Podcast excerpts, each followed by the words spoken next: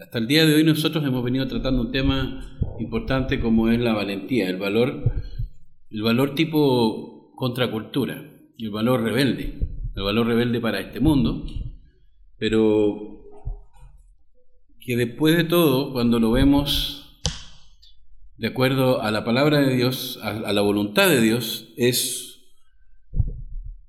un valor correcto. Le damos valor a las cosas que en general no se le dan valor. Eh, le damos valor a las cosas que el mundo en general desprecia. Y eso porque nosotros no somos mejor que el mundo, sino porque el Señor en su infinita misericordia, en su palabra, nos ha mostrado cómo hay cosas más importantes que no deben ser olvidadas. Entonces hablamos del, del valor de decir que no, a lo que todo el mundo dice que sí, el valor de poder llevar una relación, el valor de poder salir adelante, no con los medios del mundo, sino con los medios lícitos que Dios ha permitido. Y así hemos ido avanzando con este tema. Pero hoy hay, una, hay un punto que quería resaltar y es que nada de lo que nosotros queramos hacer, nada de lo que nosotros pretendamos hacer con valor, va a funcionar si no nos conocemos y no aprendemos a gobernarnos nosotros mismos. Sé que es un tema que de repente cuando lo escuchemos usted va a decir, ah, ya está metiendo la psicología y todo eso, pero resulta que la psicología cuando hablamos de psicología no hablamos de los estudios psicológicos de Freud, por ejemplo, y sabemos que Freud, como el padre de parte de la psicología moderna, tenía desviaciones bastante aberrantes y, difíciles de entender. Pero no estoy hablando de esta psicología, no estoy hablando de eso que le llaman ciencias de la psicología, sino estoy hablando de el alma del ser humano, de las emociones, de las decisiones, pero a través de la lente de las escrituras. Nada que ver Freud, eh, ninguno, ni ninguno de estos señores que ha distorsionado bastante, ha, enseñado sí bastante de acuerdo a la metodología, pero el fondo no concuerda con lo que la naturaleza y las leyes de la naturaleza desarrollan de alguna manera conforme a la voluntad de Dios. Así que el tema que traía hoy es un tema de cómo conocernos un poquito más y cómo ser lo suficientemente valientes para hacerse cargo de sí mismo. Y para poder hacerse cargo de sí mismo, nosotros tenemos que saber bien cómo manejar lo que sale de adentro hacia afuera. ¿Se acuerda que hace unos, hace unos domingos vimos el tema de que Jesús dijo que no es lo que el hombre eh, saca o entra, ¿Se acuerdan? Ajá, exacto. Sino lo que sale, en realidad. Lo que entra también afecta a lo que sale. Pero simplemente entra y puede terminar en la letrina. Pero lo que sale, ya sale de un corazón que ha cultivado todo aquello que deja entrar. Entonces, eh, como en la semana tengo que tener varias cosas consejería bíblica con familias y por el tiempo no he podido. Como he tenido que, dar clases de escuela en casa y no, las he, no he tenido tiempo para darlas, también entonces quiero que de las, de las dos de tres que veo, tomen mucha atención porque imagínense que esta es una clase de la que tengo que dar en la casa. Y después les voy a hacer preguntas. Y también, para el resto de nosotros, pensemos que aparte de ser una enseñanza del Señor, nos sirva a nosotros mismos, porque como vemos que los tiempos están tan reducidos y que la velocidad y el trajín es tanto, Ya no nos podemos reunir como antes, como hace 30, 40 años, donde teníamos un día o otro día de estudio, teníamos un día de, oración, un día de estudio bíblico, un día de culto, un día de escuela dominical, y así prácticamente podíamos estar varios días de la semana reuniéndonos. Por eso les digo, como esos tiempos ya no, ya no corren, tenemos que adaptarnos a la realidad y la realidad es que absorbamos esto que vamos a ver hoy y podamos aplicarlo de alguna manera práctica a nuestras vidas para la gloria del Señor. Pero de otra manera, el Señor Dios no, estaría interesado en mostrarnos esto en su palabra. Y a manera de introducción, quiero mencionar em, una anécdota que escuché por ahí. Cuentan que un día un ateo subió una montaña y cuando cerca del precipicio resbala, y cae, alcanza a agarrar en la caída una rama. Por favor, pongan mucha atención, niños. Y cuando estaba agarrado a la rama se dio cuenta que por el, por el peso de su cuerpo no iba a poder aguantar mucho tiempo. Y pensó, esta es la oportunidad de definir todo. Así que Dios, si existes, un ateo, por favor, sálvame. Un ateo es una persona que no cree en Dios, que no cree que exista Dios y que cuando morimos simplemente nos hacemos polvo. Dice, pensaba este hombre, estoy muy lejos de la civilización y aquí solo nadie me puede salvar, solo tú. Si existes, sálvame. Y te prometo que te serviré fervientemente cada día de mi vida. Y pasó algo bien extraño. Es una anécdota ficticia, obviamente. Pero pasó algo bien extraño y se abren las nubes, aparece un rayo de sol alumbrando al hombre y la voz de Dios. Le dice, te voy a creer. Voy a creer en ti. Así que suelta la rama. Imagínense un ateo tratando de salvar su vida y de que bueno, ya no hay nada que perder, así que Dios sálvame, sí que existe y si me salva te voy a servir para siempre. O sea, básicamente le está hasta el último momento de su vida le está diciendo y prácticamente blasfemando el, nombre de Dios cuando dice, te voy a servir si me salva. O sea, dame pruebas de que tú existes. Todavía no se ha muerto y aún quiere pruebas. ese es un tema muy, muy conflictivo, pero sale de nuestra mente que nosotros no queremos creer en un Dios que no se ajuste a nuestra forma de pensar. Lo mismo le estaba pasando al ateo y en su orgullo e ignorante, digo yo, en su orgullo ignorante por desconocer cómo es Dios, eh, por desconocer el carácter de Dios que expresa la Biblia, em, esta persona aún no veía y no podía ver, sino que quería poner a prueba a Dios y crear a ese Dios a su imagen y semejanza. Entonces Dios le dice, ya, te voy a creer. Así que suéltate de la rama. Y, el hombre, en su desesperación, escucha esa voz y dice, ¿qué? No, ¿acaso no hay alguien más allá arriba que pueda contestarme? El hombre quería recibir lo que él estaba pidiendo. Y no es muy extraño de nosotros, porque nosotros nos desmotivamos, y esto ponga mucha atención, por favor, jóvenes, adultos, todos, sobre todo la más jovencita porque voy a hacer prueba después. Nosotros también cuando Dios no hace lo que nosotros le pedimos, nos desmotivamos, nos sentimos mal, nos enojamos, nos pasan un montón de cosas por dentro. Cuando alguien no piensa como nosotros, tomamos la actitud de indiferencia o tomamos la actitud de hacerlo personal y enojarnos o que alguna que, que alguna emoción se genere en ese momento y decidir en base a eso y ya, no lo pesco más.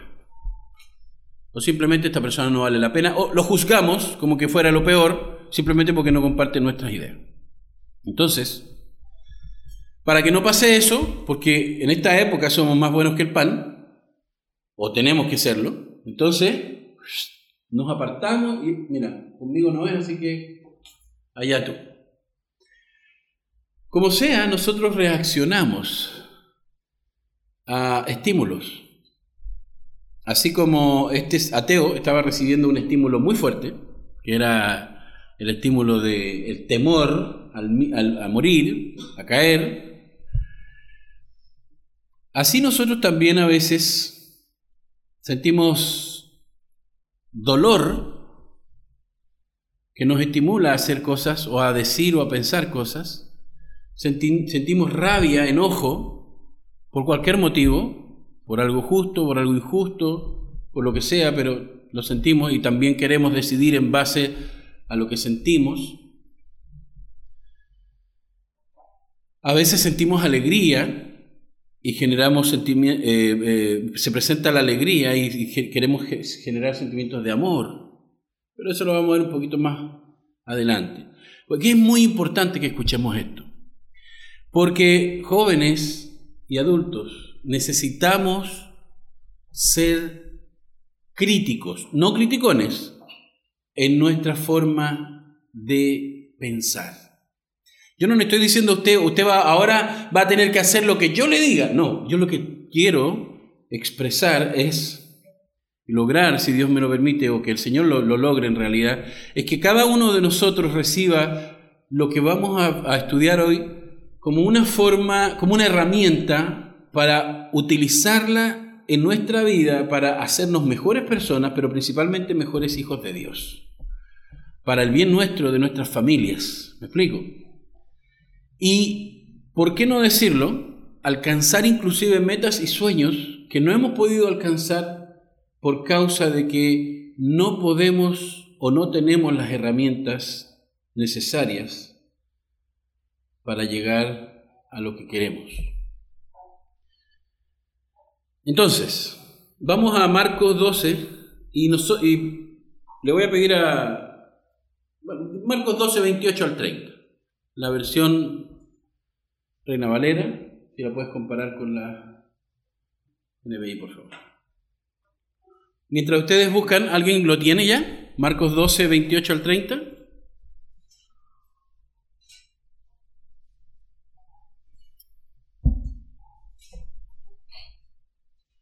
Muy bien.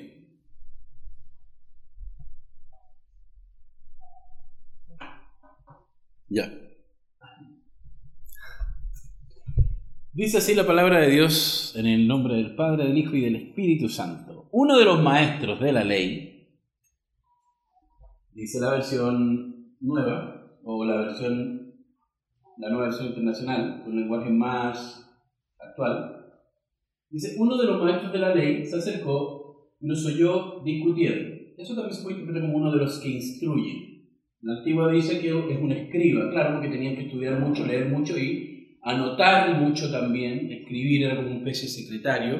Al final usted pregunta algo y el jefe no es el que sabe, es la secretaria, porque le pregunta al jefe, oye, ¿qué día está tal y tal cosa? Y el jefe decir, déjame hablar, déjame preguntarle a mi secretaria. Entonces al final la, que sabe más es la secretaria, la que instruye más y tiene toda la información la secretaria. Y por eso es que la nueva versión dice uno de los maestros, o sea que uno de los que instruye por toda la información que ha recibido. Por lo tanto, su instrucción es de peso, ¿ya? Es de mucho peso y respeto y se obedece, ojalá, porque es mi maestro o es un maestro. De la ley, hablando de la ley de Moisés, se acercó y los oyó discutiendo al ver lo bien que Jesús les había contestado, les preguntó.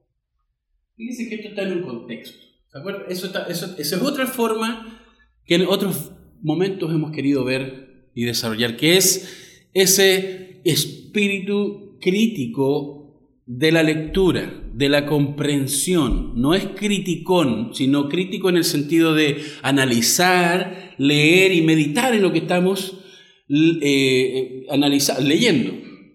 No podemos llegar y entregarnos a cualquier cosa que leamos, porque un día va a llegar a su casa, va a llegar la atalaya, el otro día va a llegar eh, un escrito de Elena de White, al otro día le va a llegar otro escrito de José Smith, y después le va a llegar un escrito de, de John Guichón o Ana Méndez. Y todo lo que diga lo vamos a creer. ¿Por qué? Porque utiliza palabras como Jesucristo, como Dios, como la Biblia. Pero justamente por no tener ese, esa, capacidad crítica de lectura, de análisis, de, meterse y tratar de entender lo que estamos leyendo con su contexto, es que hay muchos que dicen ser pastores de ovejas, pero lo que son simplemente son farsantes que quieren hacerse millonarios con, la, con, la, con la fe, convirtiéndola en mercancía. Y resulta que la gente les cree, porque suena bonito. Nosotros tenemos que ser críticos aquí en el sentido de, bueno, ¿y eso está en qué contexto? Resulta que Jesús está hablando y uno de los escribas está escuchando lo que Jesús está hablando. Y al ver que le respondía que le había contestado bien, le pregunta, o sea que ya antes había pasado algo más. Y sabe que habían, eh, ya habían habido anteriormente, si usted lee el capítulo entero, personas que venían, personas de la ley, fariseos, saduceos, herodianos, y todos vinieron a, poner, a esperar que Jesús pisara el palito, como se dice, que se resbalara, que patinara, que se equivocara de alguna manera, poder agarrarlo y poder sacar lo que estaba en el corazón de ellos hacia Él, porque no era algo agradable, porque resulta que ellos se creían un ejemplo de fe, un ejemplo de vida, pero resulta ser que Jesús estaba enseñando y diciendo todas las cosas contrarias a lo que ellos estaban diciendo, pero en base a lo que ellos también creían, que creían ellos, en la ley de Moisés, en el Tanaj, que es la, el Antiguo Testamento hebreo, y resulta que Jesús también creía en eso. Esa es la base. Pero Jesús venía a explicar correctamente lo que decía el Antiguo Testamento. Y eso a ellos les pareció mal, porque lo tomaron personal y dijeron, oye, él estaba diciendo que nosotros somos un ignorante, que nosotros somos unos farsantes, pero no.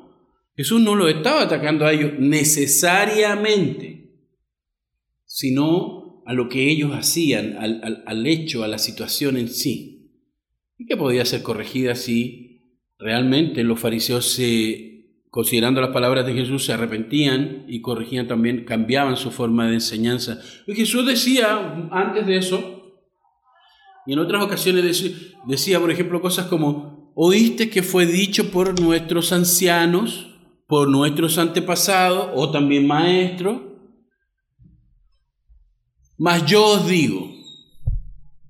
O sea, él dice, esto fue lo que nos enseñaron los maestros de la ley, los que dirigen a nuestra nación, a nuestro pueblo, nuestra fe, nuestras vidas de alguna manera, aunque cada uno tomaba sus propias decisiones.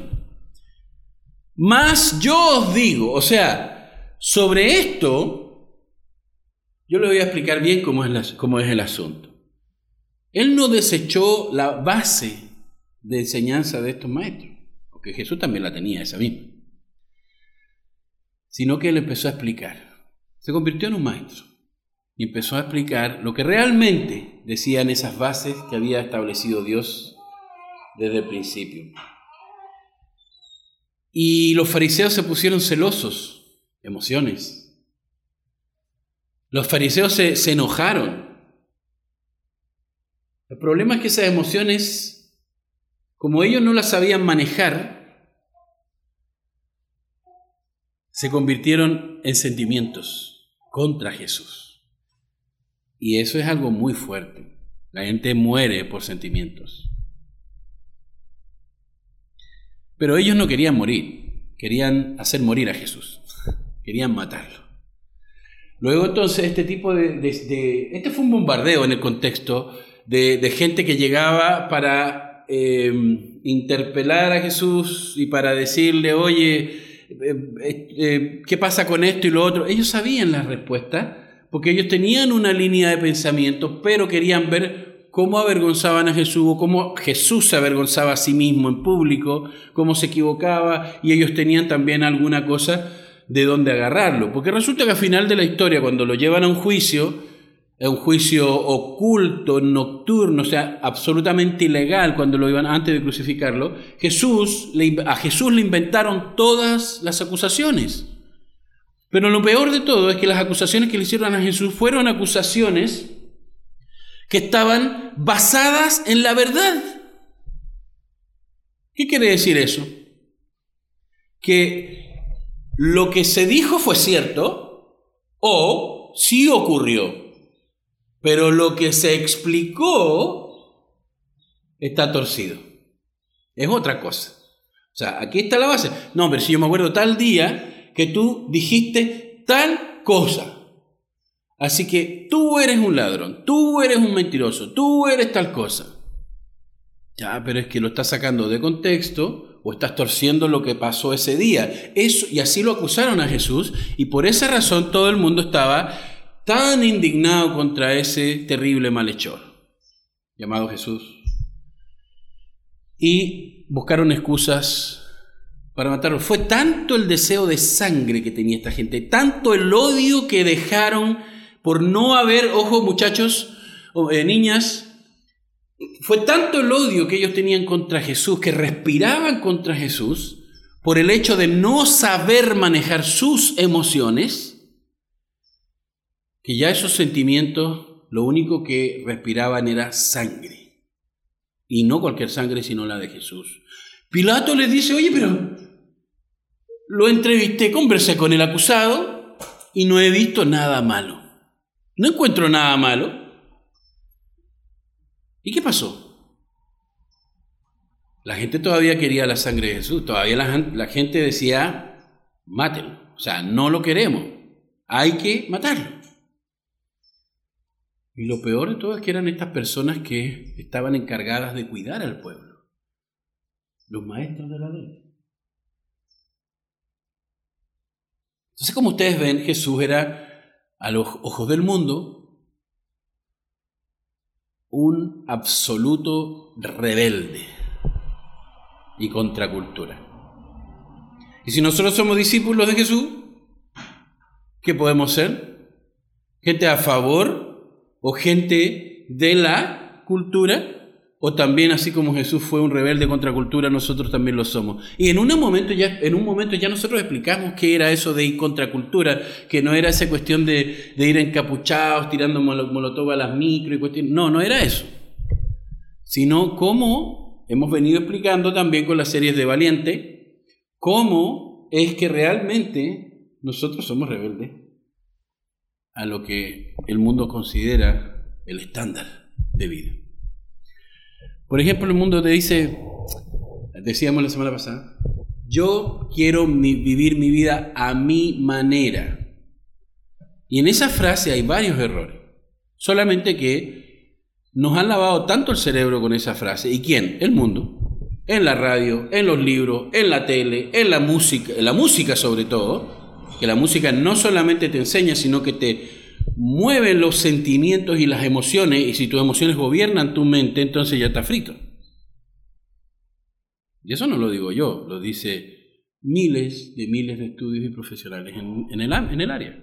Entonces, te han dicho, tienes que vivir tu vida a tu manera, porque tú eres dueño de tu vida. Y, pero bueno, vamos a las escrituras, resulta que nos surge una pregunta muy interesante y decimos, a ver, ¿Y qué hice yo para ganarme la vida? ¿Me la merecía? ¿Me merecía de hecho tener gente que me quisiera? Inclusive merecía gente que me fuera adversa para poder yo mejorar mi carácter. Porque los problemas es que nos pulimos, ¿verdad? ¿Merecía yo tal? Pero tú, ¿qué mereces? ¿Qué merezco yo? ¿Qué, porque, ¿Qué trabajo hemos hecho para ganarnos el oxígeno? ¿Qué trabajo hemos hecho para ganarnos y merecerlo? O sea, ya, tú te ganaste cada palpitación de tu corazón. ¿Qué ha hecho usted? ¿Qué he hecho yo? Simplemente vivir. A mí la vida me la regaló Dios, no sea usted. Si se la regaló Darwin, probablemente va a terminar en cualquier momento sin ninguna explicación y en realidad su vida ahora mismo no tendría ningún sentido, porque no va para ningún lado. Entonces, como esta gente no sabía manejar sus emociones, querían matar a Jesús. Pero también previendo eso Jesús, de alguna manera Dios hablando aquí, dice cosas que son súper profundas, pero tan profundas, pero explicadas de una manera tan sencilla que no se entiende. Por lo menos ellos no. Fíjense lo que dice el fariseo o perdón, el escriba le pregunta, al ver a Jesús, lo bien que Jesús le había contestado a quienes, a estos que vinieron con preguntas para hacerle una encerrona, para ponerle palito para que se equivocara. Al ver que había respondido todo correctamente, entonces este, este escriba le, le pregunta, de todos los mandamientos, ¿cuál es el más importante? Ah, aquí lo pillo. El más importante, le dice Jesús en el versículo 29, oye o escucha Israel. El Señor nuestro Dios, el Señor uno es, o el Señor nuestro Dios es el único Señor. Contestó Jesús. Mucha atención, niñas. El versículo 30. Ama al Señor, o sea, no terminó en la primera parte. Continuó primero declarando la realidad de Dios y luego declarando la realidad del hombre. Y ese punto invisible que hay entre los dos versículos une a Dios con el hombre. Dice, Oye Israel, hay un pueblo. El Señor nuestro Dios es el único Señor. Y ahí continúa, ama al Señor tu Dios con todo tu corazón, con toda tu alma, con toda tu mente y con todas tus fuerzas. Pero aquí Jesús no está inventando algo nuevo. Eso es lo, eso es lo más increíble. Así como los reformados, la, iglesia reformada viene siendo en el mundo, hoy, hoy mismo, sobre todo en Latinoamérica, hace unos, no sé, 5, 7 años atrás, 10 años tal vez, empieza a tener un resurgir. La gente empieza a escuchar cosas como, wow, Dios ama al pecador, pero aborrece el pecado. No, Dios ama al que hace pecado. Pero a mí me enseñaron todo, todo lo contrario. Por años. Y esto y lo otro. Un ejemplo nomás es eso. Y cuando empieza la, línea de teología reformada a ser estudiada, se empieza a ver una coherencia increíble entre punto y punto en la escritura, tan sólido que es prácticamente indestructible, que da una seguridad diga, valga redundancia, segura y que da contexto a todo. No, no existe, o sea, claramente existe, pero no es ese tema que inventan algunos de que, oye, yo no entiendo tal cosa, bueno, pero tienes que creerlo por fe. No, claro que tenemos que creer las cosas por fe, pero cuando a veces maestros utilizan esa expresión de, bueno, si no lo entiendes, créelo por fe, básicamente es decir, tú no lo entiendes y yo tampoco, así que ignorémoslo. Pero no es así. Entonces eh, ha, habido este resurgir y, sale, ¿sabe que surgió una moda? Y las modas son gustos que se expresan con diferentes variantes. Por ejemplo, surgió la moda del cabello o del pelo de, tal forma. ¡Wow! Después, a esa misma forma le empezaron a poner colores. Brillo. Me acuerdo cuando, bueno, no me acuerdo, en realidad lo he visto en las películas. Cuando salió la moda, no sé si aquí en Chile hubo esa moda, pero fuera así lo había, eh, la moda del afro, que era ese, esa, abundante cabellera con muchos rulitos y muy grande. Y, todo y, la gente lo agarró de moda y todos querían tener un afro y eran, wow, increíble. Entonces uno, que, uno le daban una forma, otros le daban otra forma, otros lo pintaban por algunas partes, otros le ponían brillitos. O sea, la moda es algo que tiene variaciones. Hoy en día también. El pelo rapado, a un lado representa tal cosa. Ya, pero yo lo quiero, yo quiero el, bistec colgando de un color.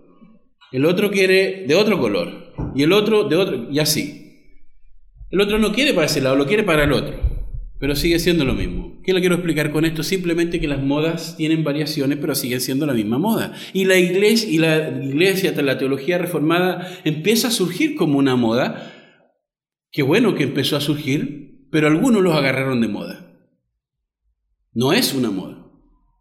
Es teología antigua. Porque la gente empieza a ver, inclusive pastores, maestros, empiezan a ver, oye, pero esta cuestión tiene más de 500, desde que nace la iglesia evangélica o cristiana, inclusive antes de, se viene enseñando esto por dos mil años. Lo que enseña la iglesia reformada.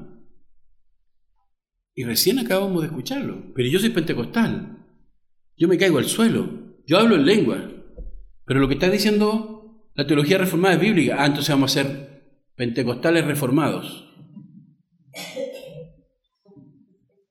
¿Me explico? Eso que le hablaba yo del, de los gustos. Entonces, al final vamos convirtiendo las cosas en moda. Y volviendo al, tema del versículo, del pasaje. Vemos que Jesús no está enseñando algo nuevo, no está enseñando una moda nueva. Mira, ahora la moda es amar a Dios sobre todas las cosas. Ahora, si tú lo quieres amar de tu casa, bien. Si tú lo quieres amar, de, amar desde el desierto, por allá, no sé, en, Copiapó, bien. Si tú lo quieres ir a amar por el otro lado, por allá, y al final da lo mismo. Si quieres adorar viendo un video de YouTube, una prédica, bien. La moda es amar a Dios. Hashtag yo amo a Dios. A los que tienen Instagram. Resulta que Jesús no está imponiendo una moda, Jesús está diciendo algo que fue enseñado más de 1500 años antes, más de 1300, más de 1400 años antes. Pero que es algo que Jesús conoce desde la eternidad.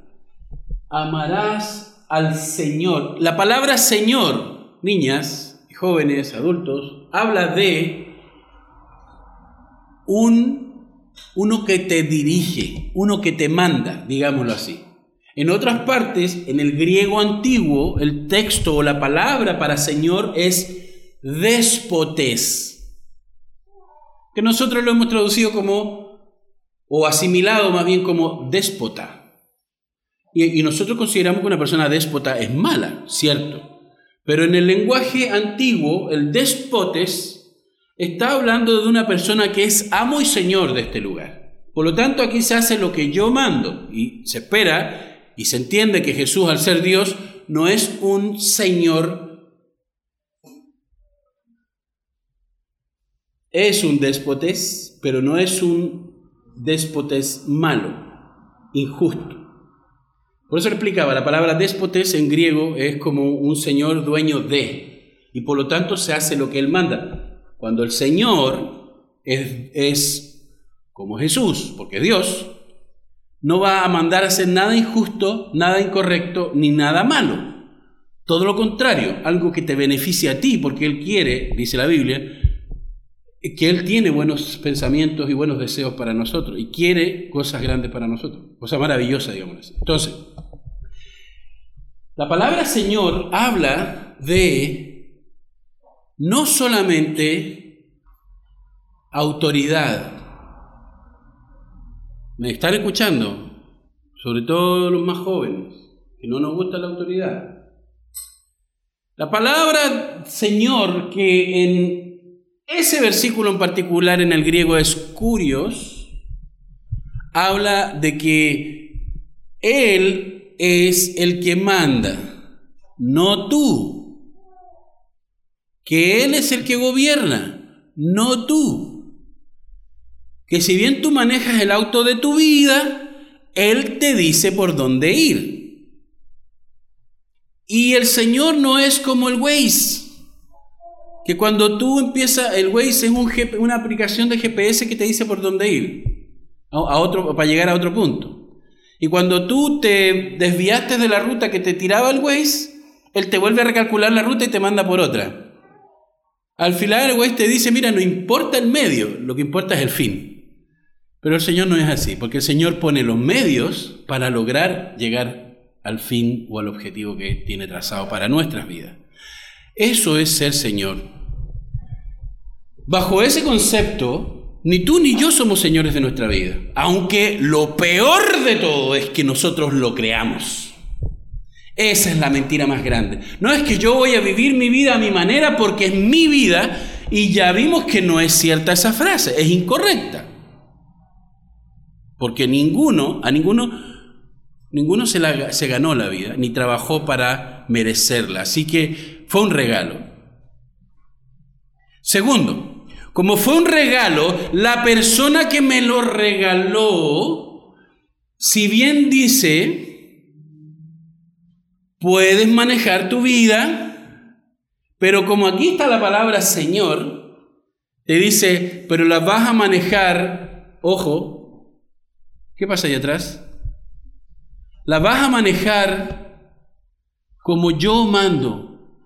Ay, uno dice que malo es Dios. Espérate, acuérdate que es Dios. Dios no es ni malo ni justo, es santo. En Él no hay ninguna mancha de maldad. Por lo tanto, ¿qué de malo tiene que Dios gobierne tu vida? Ahora, ¿tú eres perfecto? No. No somos perfectos. ¿Tú, tienes, tú, eres la persona más fuerte del universo? Tampoco. Así que no eres todopoderoso. Etcétera, etcétera. No eres perfecto, yo tampoco. Somos débiles. Somos imperfectos. Y cedemos a nuestros sentimientos y deseos. Y, queremos, en esa, en esa forma nosotros queremos sacar a Dios de nuestras vidas. Pero no funciona así porque si tú sacas a Dios de tu vida,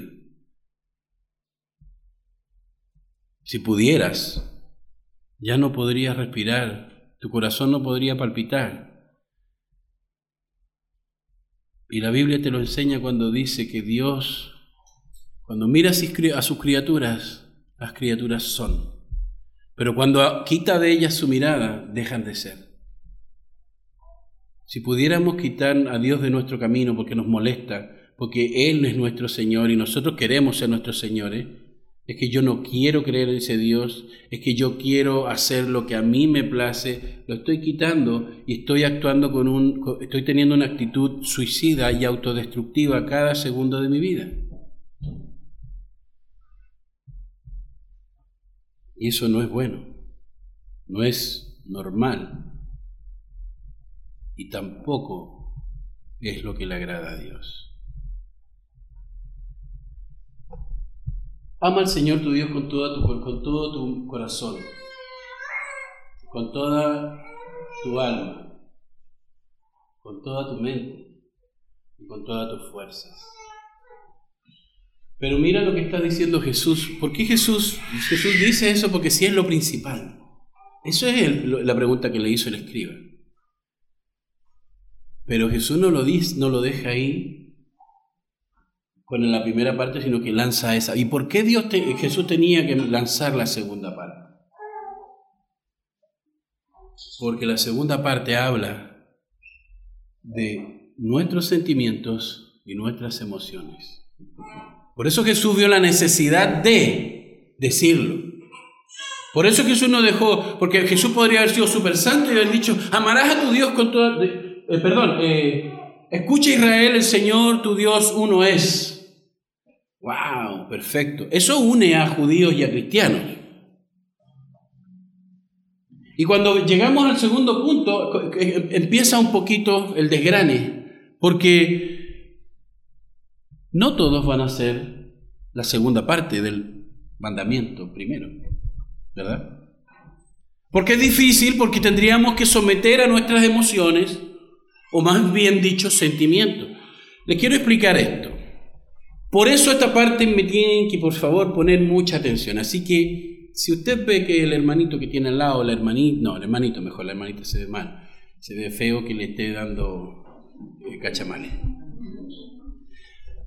Pero hermanita, si ven a un hermanito al lado suyo que se está, que está cabeceando, dele su...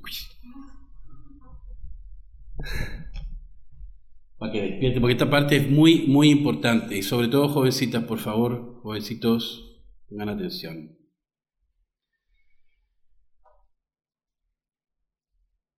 El corazón nuestro, metafóricamente hablamos del corazón, es una máquina que bombea emociones. Acuérdense que esto también involucra, se involucra para los que necesitamos consejería, para los que necesitamos clase bíblica, etc. Por eso ponga mucha atención. El corazón es esta máquina que bombea emociones y sentimientos. Estos son necesarios para darle sabor a la vida, para que tenga significado y sea más amplia, para que seamos más plenos y seamos personas completas y absolutamente humanas. Me explico. Usted va, usted va, se acerca a un perro que está comiendo y el perro le gruñe y le muerde la mano. ¿Usted cree que el perro se va a sentir remordimientos? No. No hay sentimiento. Lo que pasa es que nosotros, como somos seres emocionales, interpretamos que el perro tiene sentimiento cuando nos mira con esos ojitos. O cuando hace. Ay, pobrecito. Se está sintiendo solo porque amaba tanto a tal persona. Estamos metiéndole emociones y sentimientos. El perro no siente eso. No sabría explicar lo que siente el perro, el perro, pero si tuviera emociones, créame que de alguna manera el perro no le mordería la mano si usted se acerca al plato comida. Pero lo malo es cuando un ser humano que tiene emociones muerde la mano de su prójimo, le hace daño y lo lastima. Porque actúa como si fuera un animal, porque no razona los sentimientos. Y eso es lo que pasaba con los lo que va a pasar después con los fariseos y con Jesús. Ellos se van a convertir en chacales, en bestias sedientas de sangre, por causa de Jesús, de no entender sus enseñanzas, y eso es súper importante. Porque si usted y yo no entendemos lo que Jesús nos está queriendo enseñar, vamos en algún momento a comportarnos como bestias irracionales, haciendo lo que hace el mundo y vendiéndole la pomada y lavándole el cerebro a los demás con nuestras propias ideas. Y la, Biblia no permite eso. Por eso es que las emociones y sentimientos que salen del corazón del ser humano o que se mueven dentro de nosotros nos hacen más humanos. ¿Me explico? Ese es un objetivo. Dios nos hizo. Cuando nos formó como seres humanos, Él dijo, la Biblia le narra que Él sintió que había hecho todo bien y en gran manera. Cuando nosotros no actuamos de acuerdo a esa realidad, estamos actuando como animales irracionales, que simplemente buscan su deseo. Entonces el perrito va por aquí, encuentra una perrita en celo, se aparea. Va a la otra esquina y se aparea otra vez. Y la otra esquina y vuelve y se aparea. Y no sé, ¿no será que algunos seres humanos más o menos andan igual? No quiero burlarme de nadie, Pero a veces, como no nos controlamos nuestras emociones, dejamos y vivimos a nuestra manera, entre comillas, son en realidad nuestras emociones las que nos gobiernan. Algunas nos pueden llevar al éxito económico, pero al fracaso familiar. Otras nos pueden llevar a la fama, al estrellato, pero con un corazón absolutamente miserable. ¿Por qué usted cree que muchos famosos consumen drogas y han muerto por sobredosis? Algunos bajo la excusa de que quieren mantenerse despiertos ante todas las responsabilidades que tienen. Otros para tener una mejor voz. Pero al final de cuentas, ese brillo, esas estrellas, esas luminarias en el escenario, tienen oscuridad y pobreza más que cualquiera de los que los admiran y los miran no hay nada. En fin, entonces, vemos aquí a Jesús respondiendo a esto, a estas emociones, pero enseñando también esto. De alguna, de alguna manera podemos entenderlo. Porque la emoción, la emoción, ponga mucha atención aquí si puede quiere, o quiere, anótelo. La emoción es una reacción, escuche bien, la emoción es una reacción compleja del cerebro a un estímulo externo. Reacción, emoción es una reacción. ¿Ya? Me explico. Viene alguien por detrás de usted y le hace una maldad. No sé, lo pincha, le prende fuego, qué sé yo, le tira el pelo, y te va a decir, esa va a ser la reacción, ¿verdad? Va a sentir rabia o molestia. Y eso es una emoción. Usted está en la fila, esperando a que lo atiendan, dio la fila dio vuelta toda la manzana, y, y estando en estos tiempos de democracia, ojo. Y más encima, Después cuando voy llegando se me atraviesa alguien que llegó tarde. Y usted le dice, bienvenido, adelante, por favor. Hágame el favor y cólese. o, o cuélese, no sé cómo le... No, nosotros... Algunos hasta se bajan de la cruz y sacan el rosario de garabato. Y otros simplemente se enojan y se las comen, se las muerden, la rabia. Pero se da cuenta que la emoción es una reacción a algo externo, ya sea que escuchamos, que vemos o que sentimos. ¿Sí? ¿Qué pasa si estoy profundamente enamorado de una persona y esta persona de repente me dice, lo nuestro se acabó? Chao. Y me bloquea el WhatsApp, el Instagram, el Facebook. Es más, se crea cuentas nuevas, eh, cambia correo electrónico, cambió el teléfono y hasta se cambió de casa y de ciudad para que yo no la buscara. ¿Cómo queda uno? O sea, con, el solo hecho que ya le dijera, ¿sabes qué? Terminamos. Aunque lo quieran suavizar con la famosa frase de, pero no eres tú, soy yo. Te dejó igual. ¿Y cómo se siente uno? Usted puede decirle, me alegra por ti, porque yo te amo, así que quiero lo mejor para ti, si lo mejor para ti es que termines conmigo, me siento feliz por ti. Eso no es real. Te fuiste para la friend zone. Entonces, sentimos dolor, rabia, frustración, tristeza, pero son reacciones que no podemos controlar. Por eso se llaman reacciones. Es muy difícil controlar las reacciones. Muy difícil, pero no imposible. Pero requiere un trabajo muy agotador. Hay gente que se entrena para eso, para no sentir emociones, para que no lo detecten en los escáneres estos de, estos detectores de mentiras que se llaman. Eh, pero normalmente nosotros no podemos evitar reaccionar ante cosas. Si a mí me hacen daño, yo reacciono de muchas formas. Puede ser con rabia, entonces me quiero vengar. Con dolor, entonces quiero llorar. No sé, de cualquier manera. Si me quedo sin trabajo, ¡pum!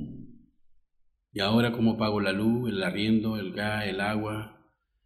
Todo eso genera un, una oleada de, eh, de emociones, pero siguen siendo reacciones ante algún estímulo externo, ¿cierto?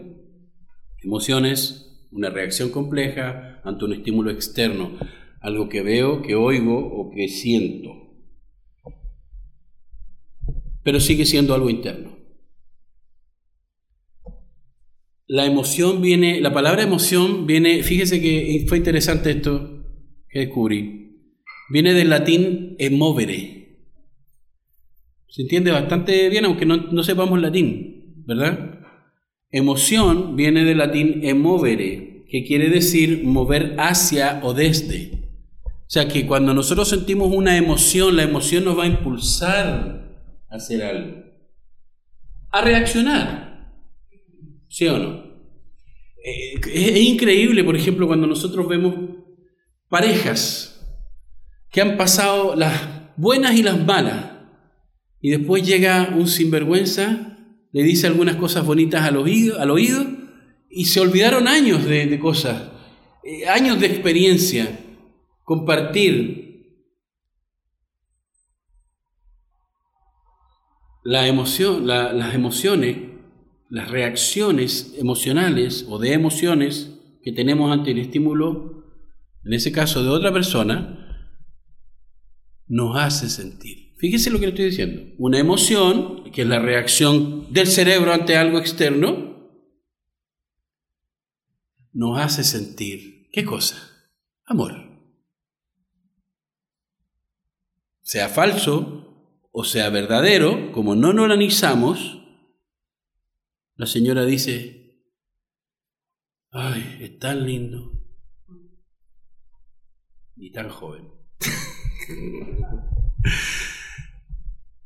El asunto, claro, nosotros lo tomamos a la broma, pero realmente nuestras emociones, al no, al no conocerlas, al no entrenarnos, al no trabajar para controlarlas, nos hacen sentir cosas. Y cuando nosotros sentimos cosas, ya nosotros no pensamos, hacemos. La emoción provocó, perdón, la, emoción provocó el sentimiento. Emoción, moverte en el latín, ¿se recuerda que le, acabo de decir? Te mueve a hacer algo. Y cuando eso permanece por más tiempo, el sentimiento se fortalece. Voy a poner un ejemplo parecido. Antiguamente se tenía la creencia, antiguamente, o sea, no sé, antes que yo naciera a lo mejor, de que los hombres podían echarse sus canitas al aire, pero no se enamoraban de las mujeres con las que se iban, porque estaban un, rato con ellas, un día con ellas, y volvían a la casa. Y a, a veces las esposas sabían y no decían nada, a veces peleaban, pero seguían siendo o seguían estando juntos. Antes se tenía esa creencia, yo no sé por qué. No he, analizado eso todavía, pero más de alguno que tenga una edad mucho mayor que la mía podrá decirme aquí si era así o no. Ay, pero es que, bueno, él es hombre. Esa era la justificación, rara, pero era así. Entonces, hoy en día ya las cosas no están tan así porque hoy en día nosotros nos dejamos de alguna forma de eh, gobernar por estas, por estos, más que emociones, sentimientos. Y ahora y le estoy explicando esto para que al saber cómo nosotros manejar esto, también sepamos cómo manejar eso que le estoy explicando de la Biblia. Vicente Van Gogh, ¿quién ha escuchado de Van Gogh alguna vez? ¿Verdad? Solo dos personas, muy bien. dijo, fíjese lo que dijo, no olvidemos que las pequeñas emociones, mire usted lo que está diciendo, está hablando de las emociones, no los sentimientos, las emociones, esas reacciones del, del momento, dice, no olvidemos que las pequeñas emociones son los grandes capitanes de nuestras vidas y las obedecemos sin darnos cuenta. Interesante. Vuelvo y repito, no olvidemos que las pequeñas emociones son los grandes capitanes de nuestras vidas y las obedecemos sin darnos cuenta. Van Gogh e-, era pintor. Se entiende que el artista tiene una noción como especial para sentir, digámoslo así. Son muy sensibles, muy sensitivos de alguna manera, no sé. Algunos hasta rozan con la locura cuando llegan a, a, cierto nivel de sensibilidad en cuanto a lo emocional. usted ve un arte, ve una pintura que demuestra una belleza impactante, pero usted no sabe qué es. Una casa en un campo. Pero de alguna manera le impacta la belleza de ese, de ese cuadro, porque de alguna manera también el artista impregnó al hacer ese cuadro parte de sus emociones o sentimientos. ¿Me explico? Entonces, una persona, concluimos en ese aspecto, que una persona que es dominada por las emociones es una ensalada peligrosa e inestable. Van Gogh, no siendo un teólogo, reconoció, igual que muchas otras personas, cómo nosotros actuamos en frente a las emociones. Una emoción, cuando usted y yo discutimos, yo me enojo y me mando a cambiar. porque dejé que mi emoción fuera el capitán de mi vida en ese momento. ¿Se, entendió? En ese momento discutimos y yo me enojé tanto, esa emoción, esa reacción, me enojé tanto que no pude evitar insultarte o herirte más de lo que tú me estabas diciendo a mí con mis palabras. ¿Se entendió? Porque dejé que la emoción en ese momento fuera el capitán de mis decisiones, de mi, de mi vida en ese momento. Cuando, no, cuando eso pasa, cuando ocurren cosas como esas, después se convierten en sentimientos. Porque después pasa el tiempo, ya me enojé, discutimos, me fui. Y pasa el tiempo sintiéndose mal ay, si yo no hubiera dicho esto, si no hubiera pasado esto otro. Inclusive cuando ya no tenemos a alguien querido a nuestro lado, nosotros decimos, a nosotros nos da dolor, eso es un es una reacción normal, una emoción. Esta persona no está conmigo ya, falleció o se fue lejos, causó dolor. Pero cuando nosotros dejamos que ese dolor permanezca, o sea, que esa emoción gobierne nuestra vida, sea el capitán de nuestra vida, eso se va a convertir en un sentimiento de soledad, de depresión, de tristeza, de angustia. ¿Se da cuenta usted cuán poderosos son las emociones y los sentimientos? Yo me acuerdo cuando la primera vez que empecé a ir a una iglesia, una iglesia era una iglesia donde, primero, ya ustedes conocen que yo antes no creía en Dios, después la misma palabra de Dios me convenció de que Dios existía y todo lo demás que pasó con mi salvación. Pero en esa iglesia nosotros nos enseñaban y nos decían que nosotros no debíamos, que en esa iglesia no se adoraba con las emociones porque las emociones eran malas. Y resulta que yo, cuando me fui al, ejército, al servicio militar, no había una iglesia como esa, de esa denominación, así que estuve buscando y encontré otra, y encontré otra en donde la gente palmeaba las canciones, levantaba sus manos Y después pasaban otras cosas como que empezaban a dar vueltas y caían al suelo.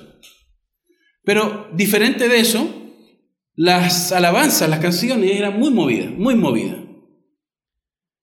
Y uno sentía mucho calor en ese lugar, y aparte que allá donde estaba yo en Puerto Aysén era nieve, así de alta en, en invierno. Entonces, ¿qué pasaba? Que eso a mí me asustó y me sorprendió. Y luego que regresé a Santiago y busqué otra iglesia como la original mía, digamos así, encontré y fui a una y realmente se sentía triste.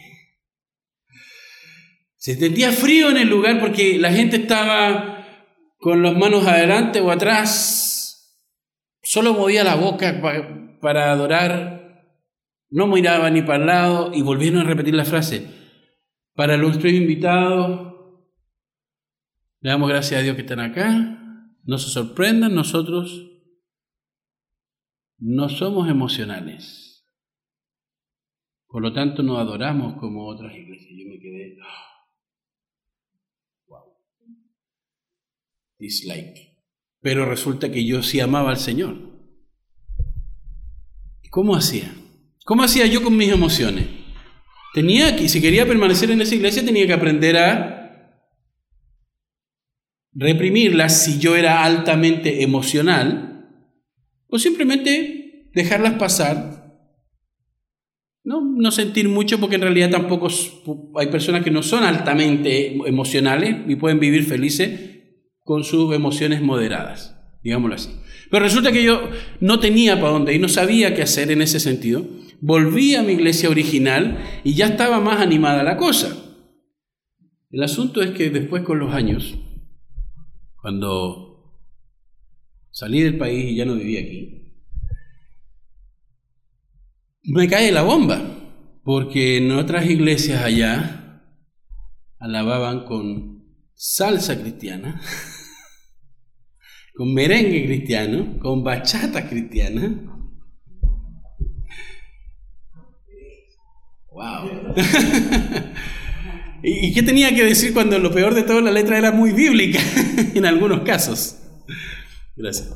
En fin, hermanos, cuando veo estas cosas tengo que empezar a analizar más, a revisar más y yo voy a hacer todo lo cuadrado que Dios quiera que sea, pero también voy a hacer todo lo flexible que Dios quiere que, quiere que sea. Pero como yo no sé, tengo que enfocarme realmente en lo que dice la Biblia y tengo que involucrar mis emociones sí o sí. De una manera, yo involucro mis emociones o mis sentimientos de una manera muy profunda y muy, muy, muy apasionada o muy tenue. Eso va de la personalidad de cada uno. No es malo cuando usted canta y levanta las manos porque quiere alabar a Dios. No es malo cuando usted canta y cruza sus manos adelante y quiere alabar a Dios y se siente bien así. ¿Me explico? No es malo que cuando haya una alabanza rítmica uno lleve el ritmo con las palmas. Tampoco es malo si uno no quiere hacer eso, porque a final de cuentas lo importante es que utilicemos y estemos en ese momento conscientes de que estamos amando, adorando, alabando a Dios con todo mi corazón, emociones y sentimientos, con toda tu alma. El primero es con todo tu corazón, emociones. El segundo es con toda tu alma, psiquis, alma, sentimientos.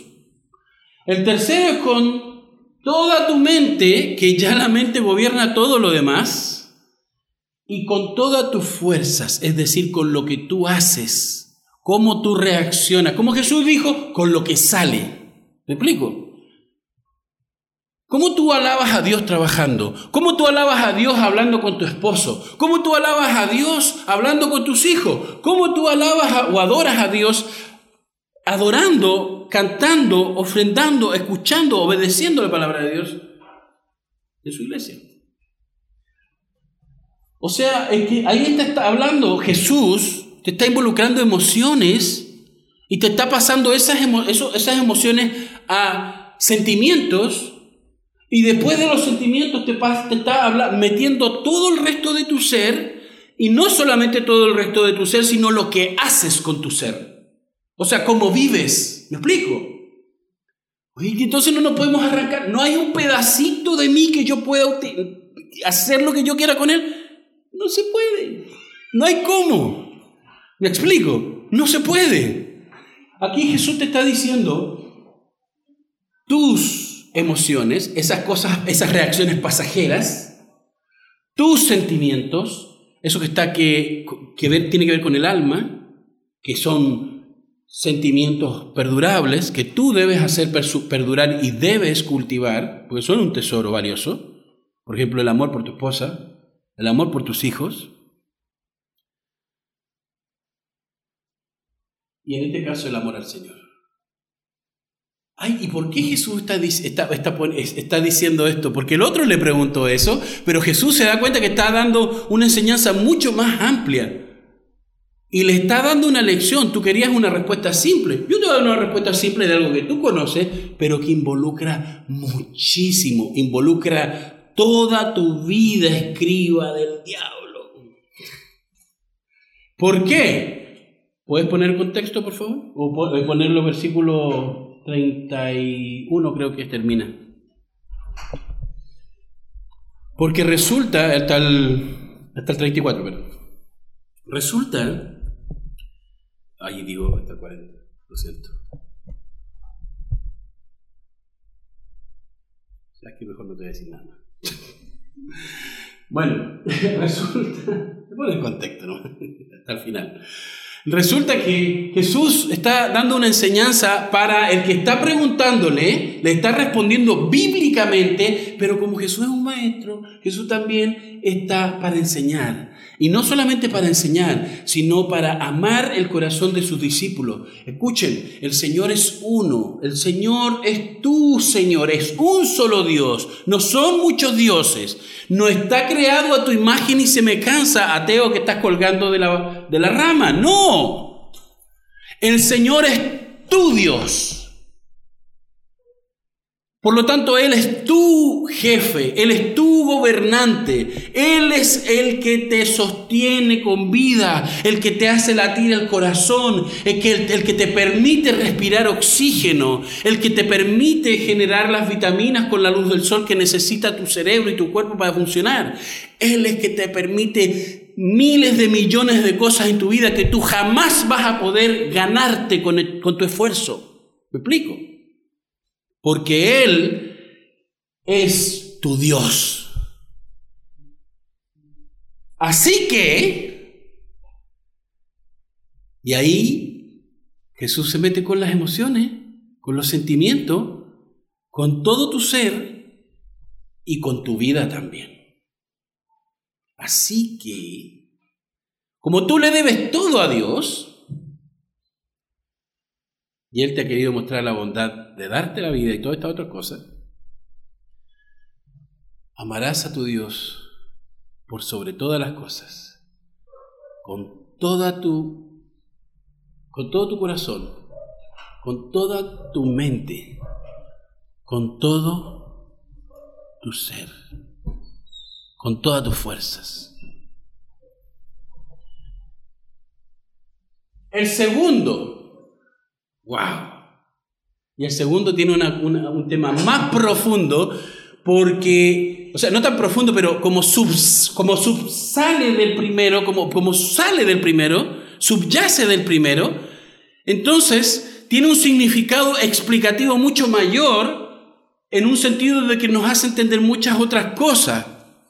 Por ejemplo, primero vimos que como Dios era tu gobernante, tú no puedes vivir tu vida a tu manera, ¿Puedes manejar el auto de tu vida? Sí. ¿Al volante de tu vida? Sí. Pero Él te dice por dónde ir y a qué velocidad y qué gasolina echarle al auto. ¿Me explico? Ojalá me dé la plata también. También te la da. Porque te da trabajo. Tú puedes manejar el auto de tu vida, pero con una conciencia plena de que Él es tu Dios tu Señor, tu gobernante, Él te manda y Él te dice, Él es tu Dios. Así que maneja tu auto en función de esas ideas y para amar a Dios con todo tu ser. ¿Me explico? El auto de tu vida se maneja entonces en función del amor de Dios. Y Él no está pidiéndote que le des solamente una parte de tu corazón. Él quiere todo tu ser, tus frutos, lo que tú haces, lo que tú generas en el trabajo con los demás, todo, porque a final de cuentas, si Dios es bueno, todos necesitan de Dios. Es irracional pensar, yo no quiero seguir a ese Dios porque no me da nada. Sea ridículo. Perdona. Perdona si estás pensando eso. Pero no podemos quitar la idea de Dios de nuestras vidas. Es irracional. Y mire lo que pasa después. El segundo, habla del segundo, ¿el segundo qué? El segundo mandamiento. Aquí Jesús está resumiendo dos cosas. Se estima que las primeras cuatro leyes de los diez mandamientos estaban escritos en una tabla, la tabla de la ley, y en la otra tabla, ¿se acuerda que Moisés bajó con dos tablas? Y en la otra tabla estaban escritos el resto, la primera tabla hablaba de nuestra adoración hacia Dios y la segunda tabla hablaba de nuestras responsabilidades y comportamientos por causa de nuestra adoración a Dios. ¿Me explico? O sea, por eso son los diez mandamientos una unidad, porque reflejan el carácter de Dios y a nosotros adorando ese carácter al obedecer los diez mandamientos. ¿Me explico? Entonces, dice el segundo mandamiento también podría interpretarse como lo que le acabo de decir o entender como la segunda tabla de la ley se resume en la segunda tabla de la ley habla de amarás a tu eh, honrarás a tu padre y a tu madre, no, no eh, levantarás falso testimonio, no robarás, no codiciarás, todas esas cosas, segunda tabla de la ley, se resume en amarás a tu prójimo o ama a tu prójimo. como a ti mismo. No está diciendo que el prójimo primero, perdón, no está diciendo que usted primero, en realidad no está poniendo un lugar, más bien dicho. Él está diciendo que el prójimo y usted son lo mismo. O de, usted debería amarlo como si fuera lo mismo. ¿Se entiende o no? Y esta parte es mucho más, mucho más pesada que el anterior. Porque la realidad no lo hacemos. La realidad no lo hacemos. ¿Cuántas veces usted saliendo de aquí del culto, por ejemplo, usted sabe que va a llegar a la casa a almorzar, ¿verdad? ¿Usted está segura de eso? ¿Está seguro de eso? A lo mejor usted dice sí, porque voy a comprar, voy a hacer, o ya tengo listo, qué sé yo. Porque mi esposo, mi esposa que está en la casa o algún pariente que, esté allá que no vino a la iglesia lo, lo preparó. Pero resulta que, ¿cómo sabe usted que su hermano, al que tiene al lado, al que tiene atrás al que tiene adelante, tiene algo que comer en su casa? Usted se aseguró por usted. Usted no tiene que asegurarse de los demás. Primero usted y después el prójimo. ¿Sí o no? ¿Y qué tal si un día usted le pregunta a alguno de los hermanos que observe, le dice, oye, después del culto tiene algo que hacer? Quiero invitarte a almorzar. A lo mejor está resolviendo un problema a alguien. ¿Por qué lo invita a almorzar? Porque usted se asegura de que usted necesita almorzar, ¿verdad? Pero resulta que tiene que tratar a su prójimo como a usted mismo. Así que también tiene que asegurarse que su prójimo almuerce. ¡Guau! ¿En serio? Yo no voy más para la iglesia. Me va a salir muy caro. es solamente un ejemplo en realidad. No es que tiene, tengamos que hacer eso. Usted puede aplicar eso de, de muchas formas. Pero cuando habla de ama a tu prójimo, ya Jesús ha dicho, eh, con el primer mandamiento, como Dios es bueno, como Dios es amor, como Dios es digno y es tu Señor, lo quieras o no, Luego entonces tú le vas a demostrar amor con todo lo que haces, con todo tu ser, con tu vida misma, y vas a ayudar a tu prójimo como si fuera tú. Sí, pero es que yo me compro zapatos guantes y a mi prójimo no le voy a comprar unas zapatillas tigre por lo menos. Porque no me... ¿Cómo le voy a comprar unos guantes? Unos hash puppies. No, son muy caros. Para mí sí, pero para... No. Yo estoy haciendo un poco de broma de eso, pero para exagerar en nuestras mentes el punto de que realmente no nos preocupamos más por nosotros que por los demás, o al revés. Nosotros somos lo primero, por lo tanto, como nosotros somos los dueños de nuestra vida, los señores de nuestra vida, los dioses de nuestra vida, entonces yo concentro todo el universo alrededor de mí, a mí primero, después a mi prójimo, si es que me acuerdo o si es que me queda plata. ¿Me explico? Cuando digo me queda plata, sigo insistiendo en el mismo ejemplo de, los anteriores que había dado. Pero hay oración. Mira lo que decía adelante la hermana en la mañana, la hermana Gladys, no, nadie la llamó. Imagínese usted. No, pero hay muchas hermanas que dicen aquí, a mí, a mí tampoco nadie me llama. A mí tampoco nadie me llama, el Ricardo es el único que me llama.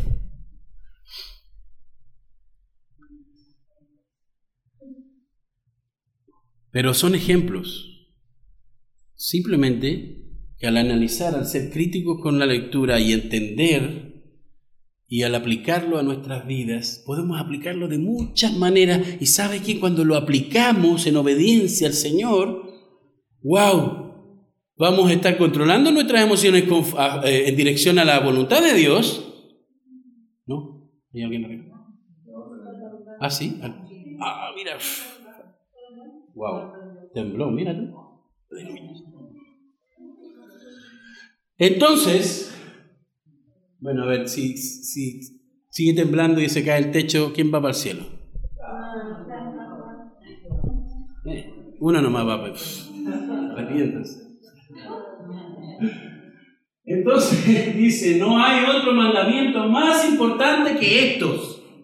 No hay otros más importantes. O sea, hay muchos, pero estos son los más importantes. ¿Sabe por qué? Porque de ahí surge todo lo demás. Si usted entrega su vida a Cristo en cuerpo y alma, cuando digo eso me refiero a emociones y sentimientos incluidos, todo lo demás se va a dar solo. Se va a dar fácil. Oye, ¿sabes qué?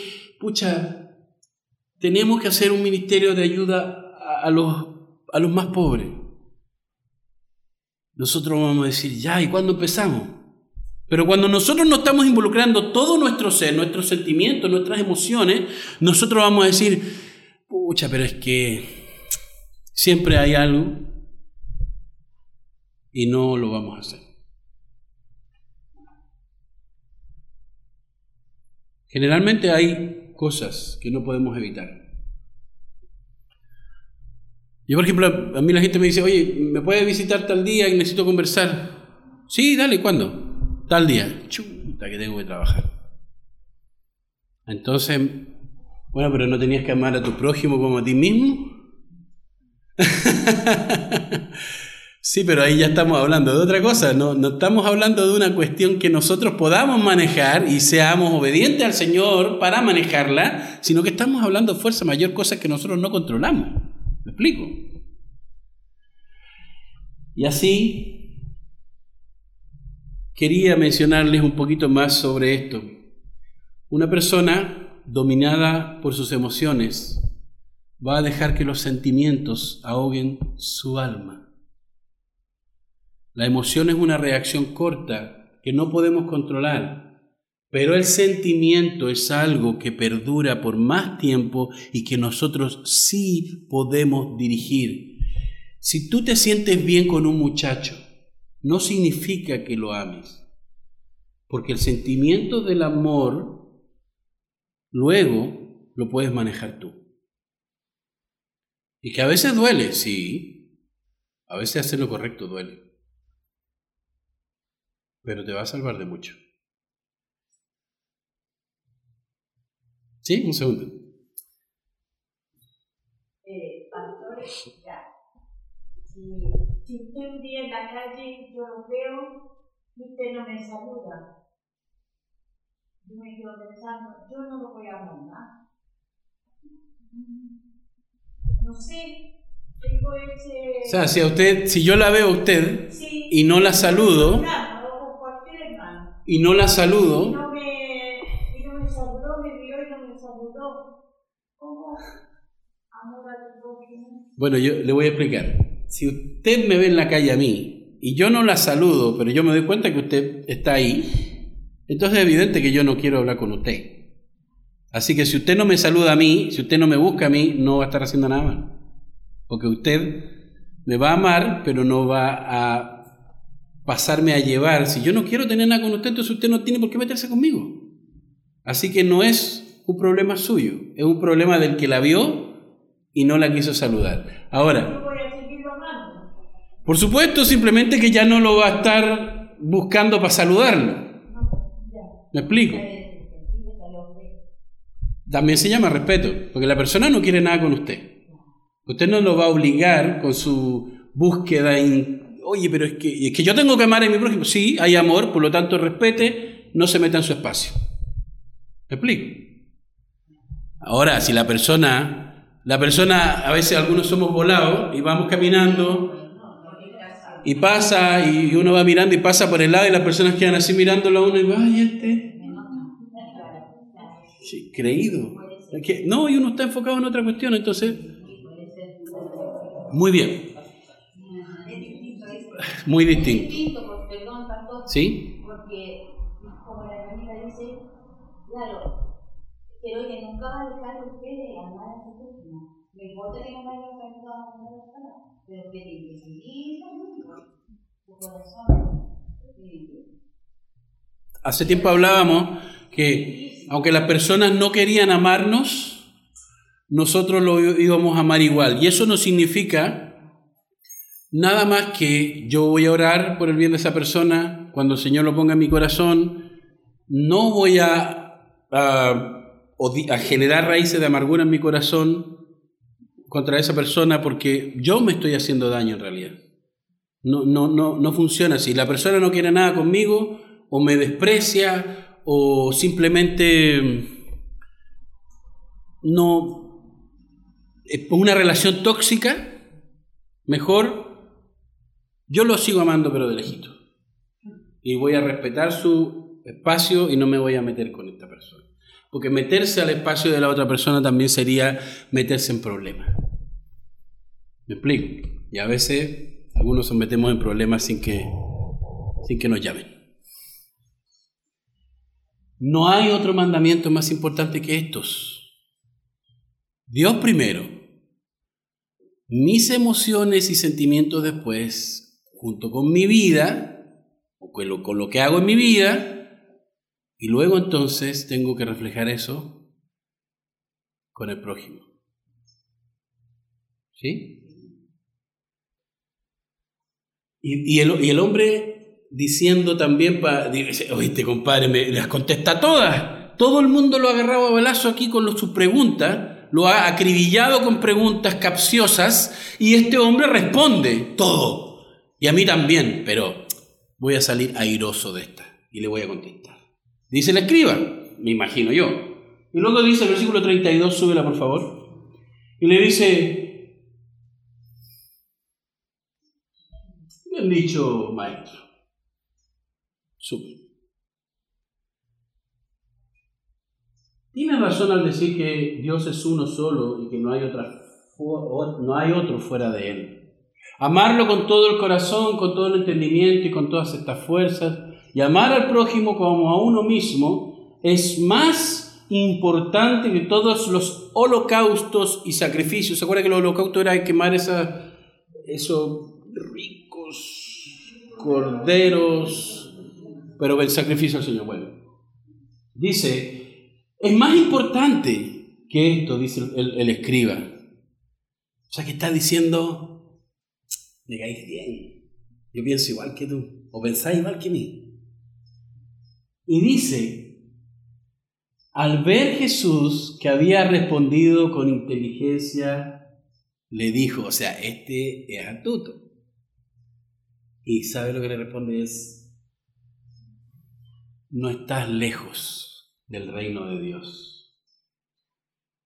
Y entonces nadie más se atrevió a hacerle preguntas porque ya lo habían acribillado con preguntas y él respondía todo bien. Y más encima a este, a este le dice, como este es vivo y cree que ahora somos partner, pero no es así, le voy a dejar claro mi posición y la suya y le voy a decir, no estás lejos del reino de Dios. Porque resulta que ese escriba no había involucrado sus emociones ni, ni había desarrollado sentimientos controlados para Dios. Por lo tanto, lo que estaba haciendo ahí, que parecía algo neutral, era malísimo.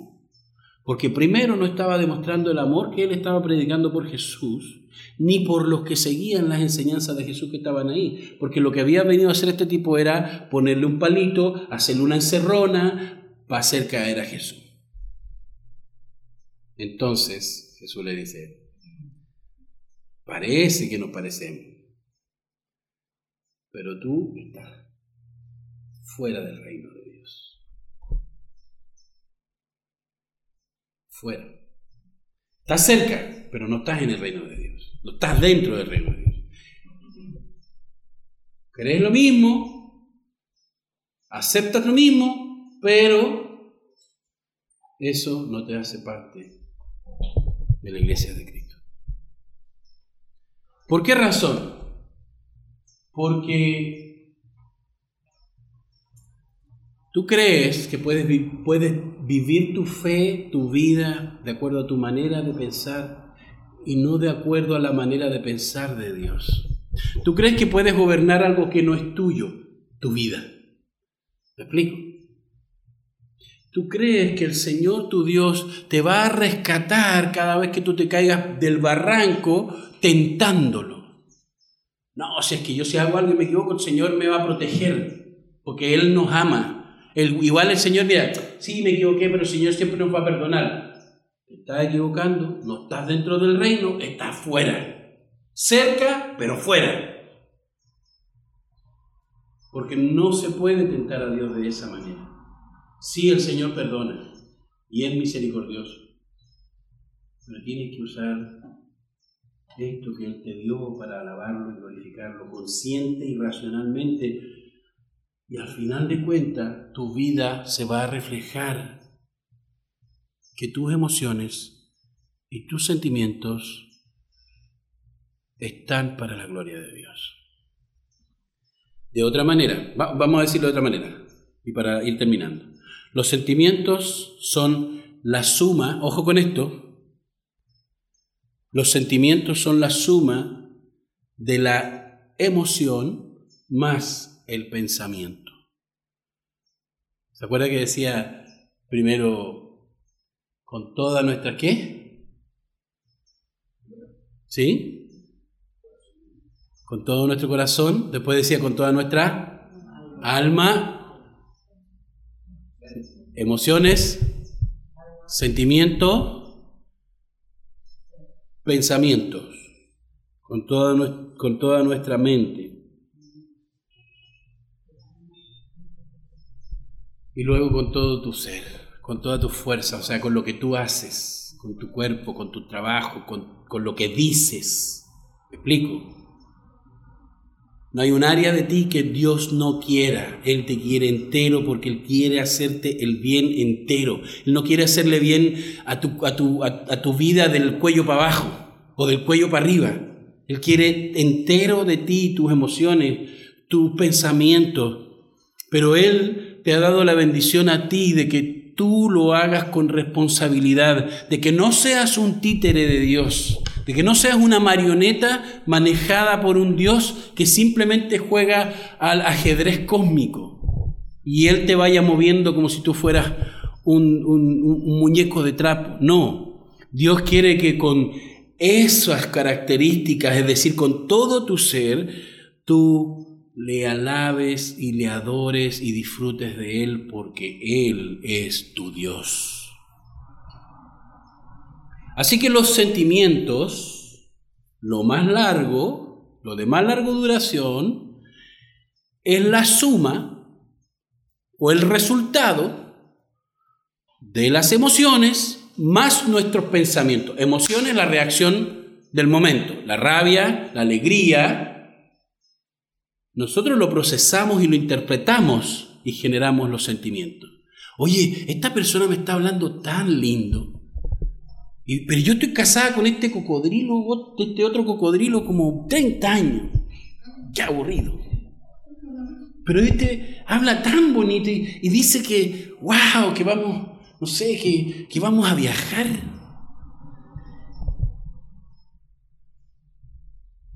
Y yo, en mi pensamiento, voy interpretando mi emoción. Oye, ¿a qué mujer no le diga, no le, no le emociona que le diga, se ve muy linda? Mm, gracias. Qué bonito vestido. Qué bonito cabello. Oye, te quedan bien esos lentes. No, dice, a mí no me gusta eso, a mí me gusta que me digan cosas feas. Eso no, no, no está bien, anda al psicólogo. eh, y resulta que, wow, nos sentimos bien. A mí yo llego y me dicen, no, este es delgado. Aparte de ser una mentira, pero me hace sentir bien. y yo me siento bien. Y después, listo, chao. Oye, cae bien este compadre. En cambio me doy vuelta, pero ¿qué te cae bien? Pues si te, te mintió, si estás gordo. Ah, chao, no te pesco me enojo con él, entonces la, tengo una reacción, una emoción que con uno, yo ya lo interpreté y generé un sentimiento y dije, me cae bien. Y después lo trato bien, un sentimiento de amistad. ¿Se da cuenta? La emoción que yo siento en un momento más el pensamiento generamos entonces el sentimiento. Y luego con el otro que me dijo la verdad, yo tuve otra reacción, me enojé, la interpreté como que este tipo es malo, no me sirve, lo desecho. ¿Sí? Y generé un sentimiento de enemistad o de aversión a esta persona. No es que yo voy a la iglesia y no salgo a nadie porque no conozco a nadie y como no los conozco yo no los voy a saludar. Esa es tu decisión y tú estás cultivando esos sentimientos a lo mejor porque tu reacción inicial es, me desconciertan porque no los conozco. Obviamente, si tú pasas un rato con ellos durante la semana, no todos los días, ¿me explico? No lo puedes conocer. Se van conociendo, pero cuando nosotros actuamos conforme a la voluntad de Dios, dice, ah, sí, pero tenemos que amarnos los unos a los otros. Tenemos que orar los unos por los otros. Así que me voy a acercar, voy a saludar, voy a conversar, me voy a dar a conocer para que la otra persona tenga la confianza de darse a conocer en algún momento conmigo. Y se va generando empatía. Otra emoción. O sentimiento a la larga. Porque al final de cuentas uno dice, mira, al principio me caías mal, en realidad no sabía ni cómo saludarte en la iglesia porque tenías una, una nariz toda respingada así, te creías no sé qué cosa, y yo, yo pensaba así, pero después me di cuenta que no, que eras tan humano como yo, o sea, yo soy bueno, te filtré y te encontré tan bueno como yo. Nosotros estamos manejando esos sentimientos. ¿Sí? Emoción no debe controlarnos. La emoción, esa reacción del momento, no debe controlarnos. Nosotros debemos pensar e interpretar esa emoción y otra vez eso nos va a librar de mucho, jovencitas. Porque un jovencito te hable lindo no significa que tengas que enamorarte de él. Señoras casadas también lo mismo que ustedes. Y señores casados también, por si acaso. Va a pasar entonces que si tu hijo hace algo malo, no interpretes con la rabia y el enojo inmediatamente que es una mala persona. Ni tampoco generes un sentimiento de enojo permanente hacia esa persona. Si tu hija hace algo indebido, o tu primo, tu esposo, tu hermano, y te hace sentir mal porque tú dices que injusto que, mi, que una persona que amo haga esto. Bueno, pero no lo interpretes con tu pensamiento, no lo conviertas en un sentimiento permanente de rabia hacia, hacia esa persona, porque la familia se va a dividir. ¿Me explico? Aprendamos a controlar entonces nuestros sentimientos interpretando a la luz de la palabra de Dios nuestras emociones. ¿Sí se entendió? Por eso le decía que anote, porque hasta yo estoy enredado todavía. Ahora, estos mensajes, aprovecho de decirlo, el hermano lo está grabando porque los va a pasar a Spotify, en la plataforma Spotify. Es una aplicación en el celular eh, que usted puede escuchar o puede descargar, cualquiera de las dos cosas. Si no tiene espacio en el celular, puede escuchar. Si no entendió alguna de las cosas que hablamos hoy, vuelva a escuchar esto. Y vuelva a escucharlo. Porque a veces nosotros, a la primera, se nos pasan algunas cositas. Y si a usted le sirve, compártalo con otro. Y si no le sirve también, porque al final de cuentas a alguien le puede servir. Amén. Desafío. Esta es la parte interesante y cuando yo pregunto el próximo domingo cuál fue el desafío de la semana pasada, todos se pelean por responder. El Señor está llamando a sus hijos a que le den el primer lugar como lo que Él es, su Señor, el amo de sus vidas, como su Salvador, como su proveedor como su maestro, como su guía. Cuando Moisés le preguntó a Dios, cuando me pregunten quién es el que me envía, ¿qué les digo? dijo Moisés. Y Dios le dijo, el yo soy, diles que el yo soy te envía, el ser que es absoluto, en su propia, en, sí mismo, que es todo lo necesario para el ser humano, que es autosuficiente, que trasciende todos los tiempos, que trasciende todas las cosas. Ese ser, o sea, Dios, me envió. Y ese Dios es el que quiere también que tú aprendas a manejar tus sentimientos para que puedas adorar a Dios, amar a Dios con toda tu mente, con toda tu fuerza, con todo tu ser. Esta semana el desafío es que Dios, como es tan generoso, te va a permitir y te va a dar muchas pruebas y muchas situaciones difíciles que tú enfrentes esta semana, para que tú pongas a prueba el desarrollar sentimientos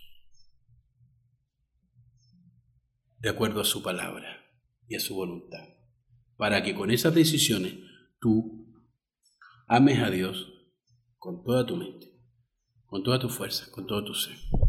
¿Me explico? ¿Se entiende? Dios necesita, perdón, tú necesitas a un Salvador, a un proveedor, al ser absoluto que creó todas las cosas y que puede mantenerte y sustentarte por el resto de tu vida. Él no necesita nada porque es autosuficiente. Así que con mucha humildad, esta semana, para tu bien y para la gloria de Dios, genera sentimientos, piensa a tu propia realidad y muéstrate a ti mismo, y obviamente Dios lo va a ver, que puedes ir moldeando tu vida con tus decisiones para la gloria de Dios y te va a ir mucho mejor. El gran yo soy nos manda esto. Así que pongámonos en pie y vamos a estar en silencio a meditar en esto que vamos a que en oración en silencio en nuestros lugares y luego terminamos con una alabanza. El Señor le bendiga.